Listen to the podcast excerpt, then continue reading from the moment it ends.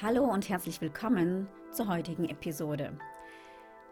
Ich werde heute mit dir über die Trotzphase sprechen.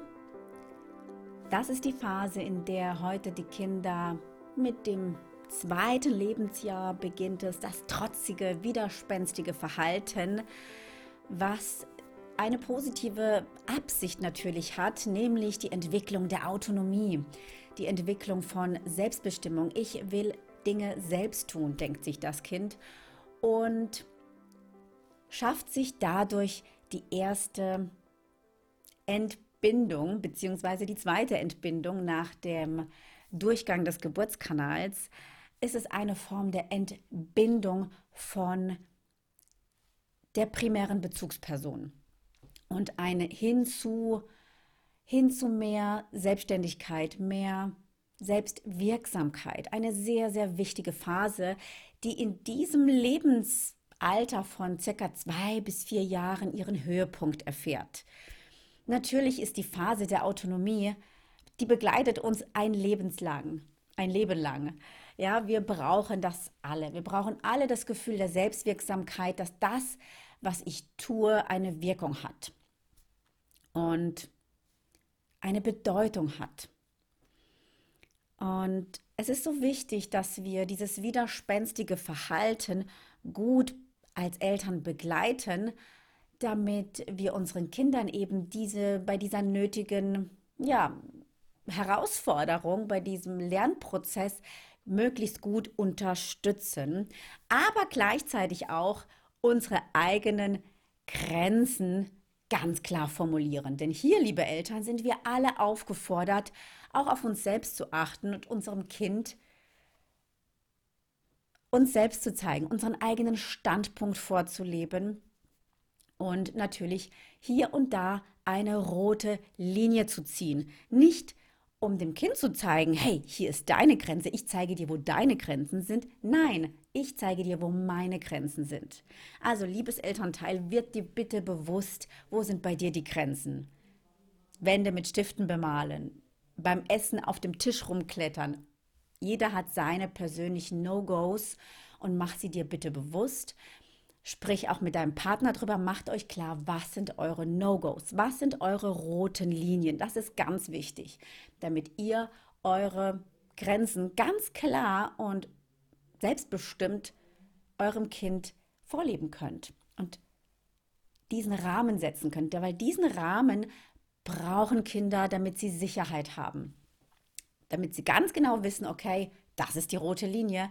Und diese rote Linie gibt dem Kind Halt und Sicherheit. Diese rote Linie bleibt bestehen. Sie ist nicht morgen hier und morgen dort, sondern sie ist immer gleich, nach Möglichkeit. Natürlich ändern sich auch Lebensumstände und somit auch die roten Linien eventuell. Doch nach Möglichkeit mache dir bitte bewusst, was sind wirklich deine Werte und wo werden sie verletzt und verteidige sie für dich. Das hat etwas mit Selbstfürsorge zu tun, mit Konstanz, mit Verlässlichkeit. Und da weiß ich, okay, dieser Mensch ist klar, auf ihn kann ich mich verlassen. Er macht eine klare Ansage oder sie. Und das gibt dem Kind Halt und Sicherheit. Bist du wie ein Blatt im Wind, dann wird dein Kind dich jeden Tag herausfordern müssen, um Halt und Sicherheit zu erfahren. Das heißt, je stärker und je fester du deinen Standpunkt hast, je mehr Wurzeln du hast und je bewusster du dir deiner Werte und deiner und deiner No-Gos bist, umso klarer kannst du die natürlich nach außen präsentieren und umso weniger wird dein Kind sie täglich herausfordern müssen, damit dein Kind die, den Halt und die Sicherheit bekommt. Also Punkt 1, was wichtig ist in der, früher sagten wir Trotzphase dazu, heute wissen wir, es geht um Autonomie. Das ist der positivere Begriff. Ja, also in der Autonomiephase werde dir bitte selbst deiner Grenzen bewusst und achte gut auf dich und mache deinen Standpunkt klar, egal ob es bei deinem Kind ist, bei deinem Partner, bei deinen Kollegen, egal wo. Aber bei unseren Kindern ist es besonders wichtig und je klarer du das machst und je klarer du das vor Augen hast, umso weniger wird dein Kind dich täglich herausfordern müssen, um um sich seine rote Schutzlinie zu holen, seinen sicheren Rahmen. Also Familienregeln sind in der Weise wichtig, dass sie uns einen sicheren Rahmen bieten. Weil stell dir vor, du gehst in die Arbeit und jeden Tag ändern sich die Regeln. Was heute erlaubt ist, ist morgen verboten. Das kennen wir ja alle hier von der äh, politischen Lage. Ich möchte gar nicht auf das Thema eingehen, aber es ist ganz schön verwirrend und es stresst uns alle. Also bitte, mach dir deine Hausregeln, deine Familienregeln, mach sie so klar wie möglich für dich und deinen Partner und für deine Kinder. Kommuniziere sie ganz klar, was hier ähm, dir wichtig ist. Und das ist Step 1 in der sogenannten Autonomiephase. Und den nächsten Punkt, den ich mit dir ansprechen will, ist der Jezorn. Es ist eine andere Form von, es ist keine verzweifelte Wut, sondern es geht darum, wenn dein Kind natürlich zunehmend mehr die Sachen selbst tun möchte, sich selbst anziehen will, selbst essen will, aber die Motorik ist noch nicht ganz so ausgebildet, erlebt dein Kind natürlich super viele Frustrationserlebnisse, weil es kann die Dinge noch nicht so gut machen wie du. Daher gilt die Devise Zurückhaltung an dieser Stelle. Dein Kind merkt von sich aus, dass es die Dinge noch nicht so gut kann wie du. Du bist das Vorbild. Es schaut zu dir auf und wir müssen es nicht bei jeder Verhaltensweise, bei jeder Handlung, bei jedem Wort, was es noch nicht so gut ausspricht oder die Zeit noch nicht korrekt verwendet, nicht korrigieren. Das kommt mit der Zeit. Kinder lernen durch Beobachtung, durch Nachahmung und du kannst ihnen zusätzlichen Frust ersparen, indem du aufhörst, sie zu verbessern, sie zu korrigieren und ihnen den Raum gibst, ihre eigenen Lösungen, ihre eigenen kleinen Erfahrungen zu sammeln, wie man die Gabel richtig hält, indem du es einfach für dich tust. Du hast für dich einen Weg gefunden, deine Gabel zu halten und lass deinem Kind die Möglichkeit, selbst die Gabel zu erspüren, wie es in der eigenen Hand am besten liegt. Also da Zurückhaltung in Sachen Tipps und mach das so, mach das so und schau mal, so geht das noch besser. Das frustet dein Kind noch mehr und kann bei manchen Persönlichkeitstypen für richtig große Frustrations- und Jätsons-Ausbrüche sorgen. Also hier bitte mit, der, mit den Verbesserungen, mit den Korrekturen einfach Zurückhaltung geboten. Okay, was kannst du denn stattdessen tun? Stattdessen beobachtest du dein Kind und benennst stellvertretend für dein Kind, was du wahrnimmst. Oder vor allem beim Jähzorn. Was ist Jähzorn? Wie erkenne ich Jähzorn bei meinem Kind? Ich denke, alle Eltern kennen diese eine bestimmte Frequenz, die uh, ja nervtötend ist. Und wo das Kind einfach nicht richtig weint. Es erlebt gerade auch keinen Stress. Es ist einfach nur motzig und frustriert über einen Misserfolg. Oder um sich durchzusetzen, dreht es dann einfach die Sirene auf, anstatt zu sagen, ich möchte das jetzt nicht oder ich möchte bitte hier sitzen. Und stattdessen wirft es sich auf den Boden, strampelt und dreht eben diese nervtötende Frequenz auf. Und hierbei hilft heitere Gelassenheit. Bleibe bei dir. Achte auf deine Atmung, dass du nicht genervt reagierst. Und zieh für dich deine rote Linie. Du kannst stellvertretend für dein Kind natürlich sagen, was du beobachtet hast. Na, ich sehe, du bist gerade genervt und frustriert, weil du möchtest hier sitzen und heute sitzt jetzt dein Bruder hier. Zum Beispiel. Jetzt ist es aber so und dann gilt es für die ganze Familie, die Sirene auszuhalten. Nicht pampern, sondern das Kind lernt hier diesen Frust auszuhalten und es darf dann auch sein. Und ja, da sind dann starke Nerven, ähm, viel B12, Vitamin B12 gefordert, um solche nervigen Situationen und auch stressigen Situationen auszuhalten. Mm, wichtig ist, dass in solchen Situationen dein Kind nicht sein Ziel erreicht, dass du nicht nachgibst und nur damit dein Kind aufhört, weil dann lernt es dieses, dieses nervtötende Signal, diese Sirene, dieses ja, das war jetzt so ein Beispiel, als Strategie zu verwenden, um ein Ziel zu erreichen. Das darfst natürlich nicht, weil sonst ziehst du dir einen Egoisten groß, der nicht auf die Bedürfnisse anderer achtet, sondern nur zu seinem eigenen Vorteil agiert. Also das gehört zu unserer Entwicklung dazu, Schmerz auszuhalten. Deswegen gibt es die ein und andere Kinderkrankheit. Das sind Entwicklungsschritte. Deswegen haben wir auch so viele Frustrationen und, und müssen hier und da einen gewissen Frust und einen gewissen Schmerz aushalten, um auch eine, eine Stressresilienz, eine Schmerz- und Frustrationsresilienz, eine Widerstandskraft zu entwickeln. Wenn ich nie, nie Frust aushalten muss, weil alle nach meiner Pfeife tanzen und weil ich immer bekomme, was ich möchte, ohne Anstrengung, dann, ganz ehrlich, dann ziehen wir hier wirklich kleine Egoisten groß, die nur nach ihrem eigenen Vorteil bedacht sind. Also hier geht es wirklich ähm, darauf zu achten, wo ist der Jezorn, dem Jezorn die Bühne entziehen, die Aufmerksamkeit entziehen, natürlich auch präsent sein, wenn du merkst, okay, es kippt jetzt um, jetzt erlebt mein Kind wirklich starken körperlichen Schmerz und schafft es nicht mehr alleine rauszukommen, dann kann es natürlich hilfreich sein, am Anfang mit Ablenkung zu arbeiten. Funktioniert gut, nicht immer. Wenn das nicht hilft, einfach dem Kind den Raum geben, den Frust auszuhalten. Ich sehe, du bist gerade total frustriert, gell? Lass alles raus. Lass den ganzen Frust raus. Ich ähm, gehe mal kurz raus und komme gleich wieder, wenn es dir selbst zu viel ist. Ne? Mach eine Ansage, ich brauche jetzt zwei Minuten, ich gehe in die Küche, hole mir ein Glas Wasser, ich bin gleich wieder da und für dich da.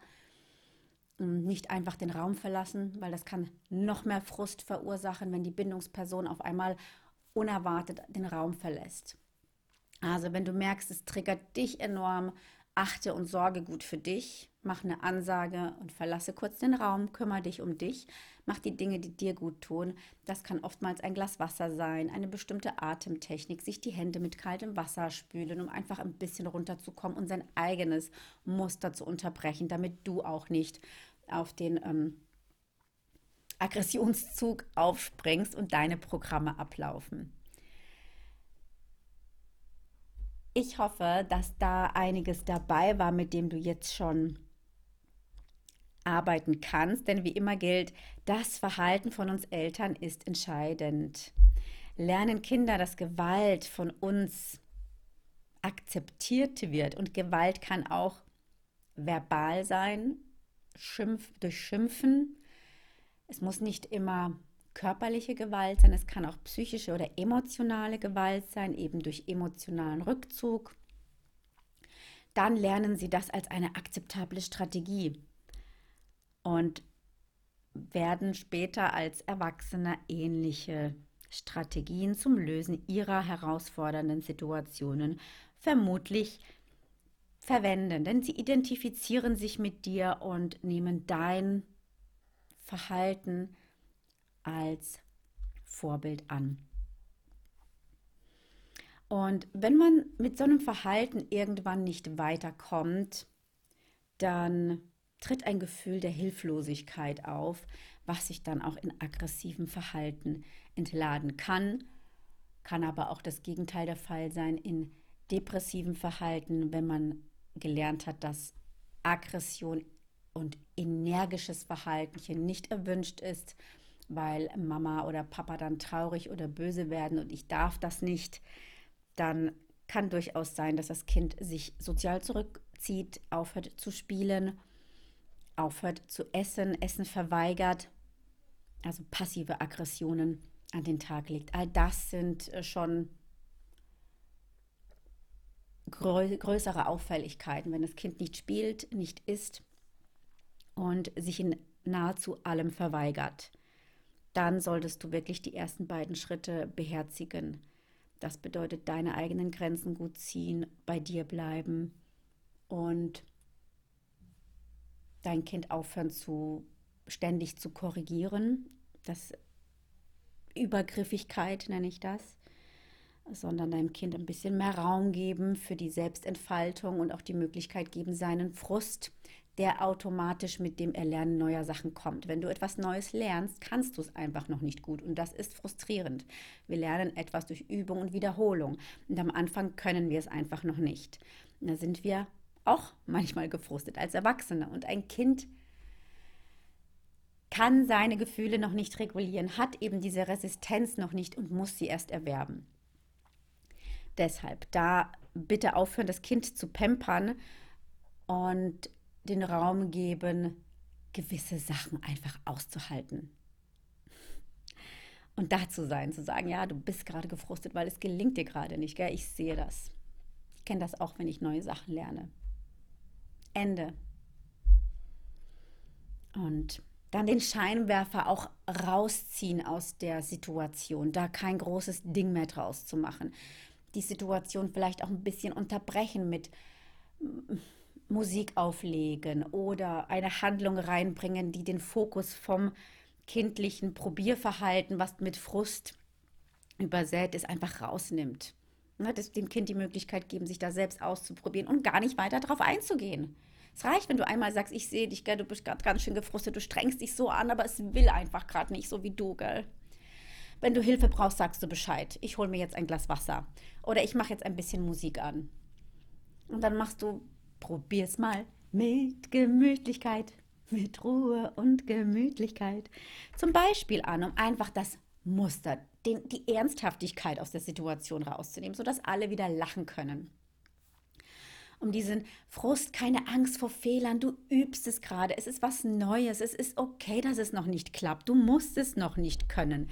Also diesen ganzen Ernsthaftigkeit da rausnehmen, mehr Leichtigkeit da reinbringen, mehr, mehr Freude, mehr Lachen, mehr Humor.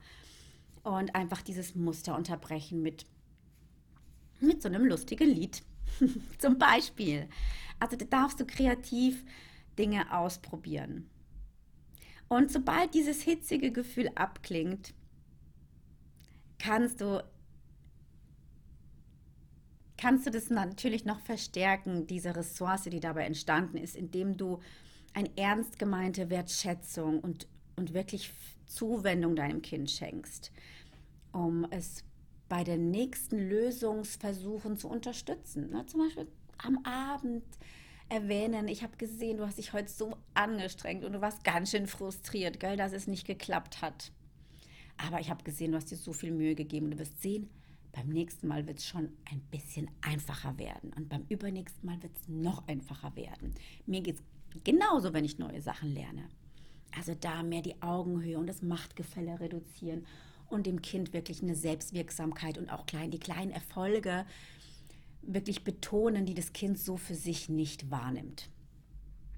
Das kann dabei helfen, unterstützen, in diesen Trotzjahren und in diesen Autonomieentwicklungsmomenten hm, die Ressourcen zu aktivieren, die da sind, die Verbissenheit, die Ernsthaftigkeit rauszunehmen und auch mitzuteilen, hey, das ist okay, dass es frustet. Das ist, mir geht es doch manchmal genauso. Und wenn du erfahren und lernen möchtest, wie du die stressbedingte Wut, die eine ganz besondere Art der Begleitung, der emotionalen Begleitung bedarf, von dem Jähzornsausbruch, von diesem trotzigen Frust, jetzt und von dieser trotzigen Wut unterscheiden kannst, weil diese Form bedarf ebenfalls einer ganz anderen Handhabe. Wenn du lernen möchtest, wie du diese beiden Formen der Wut auseinanderhalten kannst, dann kontaktiere mich bitte per E-Mail und ich schicke dir einen Link zu einer Aufnahme vom Wutcoachina und da kannst du das ein oder andere für deinen Alltag als Ressource benutzen. Und was ich an euch allen, meinen Zuhörern, mit einigen habe ich ja intensiven Kontakt durch Beratungen und ähm, therapeutische Coachings bereits gehabt. Und wirklich die meisten oder ja, mit denen, die ich eben das sagen kann, ihr seid alle schon so weit, so belesen. In der Theorie ist alles da. Nur die Umsetzung in der Praxis, wirklich das gelernte theoretische Verhalten in der Praxis zu leben. Das ist der Dreh- und Angelpunkt bei sehr, sehr vielen, mit denen ich arbeite. Theoretisch ist alles klar, aber wie kriege ich das auf die praktische Ebene hin? Denn eine, nichts ist praktischer als eine gute Theorie, aber sie nützt mir nichts, wenn ich sie nicht umsetzen und leben kann. Von daher, wenn du das Gefühl hast, dass auf deiner Handlungsebene du es einfach nicht gebacken bekommst oder Schwierigkeiten hast, die Dinge, die dir klar sind, wie es richtig oder wie es besser laufen könnte, umzusetzen, um die richtigen Handlungsschritte einzuleiten, auch dann kannst du mich gerne kontaktieren und ich begleite dich ein Stück deines Weges. Okay, das soll es für heute gewesen sein. Lasst mir gerne einen Kommentar da, wie das bei euch zu Hause läuft. Wie, wie anstrengend erlebt ihr diese, diese Zeit der Autonomieentwicklung und diese trotzigen Verhaltenssequenzen? Was sind eure Ressourcen? Wie stärkt ihr euch? Wie gut gelingt es euch, die rote Grenze für euch zu ziehen und für euch selbst zu sorgen, eure eigenen Bedürfnisse wahrzunehmen und ja, euch selbst gut zu führen? Denn das ist das A und O von Parental Leadership, die emotionale Selbstbegleitung. Ich kann mein Kind schwerlich wahrnehmen, wenn ich es nicht schaffe, mich emotional selbst zu begleiten, weil dann kannst du dein Kind nicht sehen. Dann gehen deine Programme, deine Trigger los und dann verzettelt man sich oder verbeißt man sich mit dem anderen in situativ. Und die Grenzen, die Abgrenzung verschwimmt. Wo höre ich auf, wo fange ich an, was ist der andere, was bin ich? Ähm, also da einfach eine gewisse Klarheit mit sich selbst zu haben, den Laden aufgeräumt zu haben, ähm, König, Königin im eigenen Reich zu sein, im inneren psychologischen, emotionalen Reich. Das ist das A und O. Und wenn du dir da Unterstützung, praktische Hilfen wünschst, auch dann kannst du mich gerne persönlich anschreiben unter kontakt.annabeck.de. An dieser Stelle wünsche ich dir alles Liebe, viel Geduld, gute Nerven und alles Liebe von Herzen. Deine Anna Beck.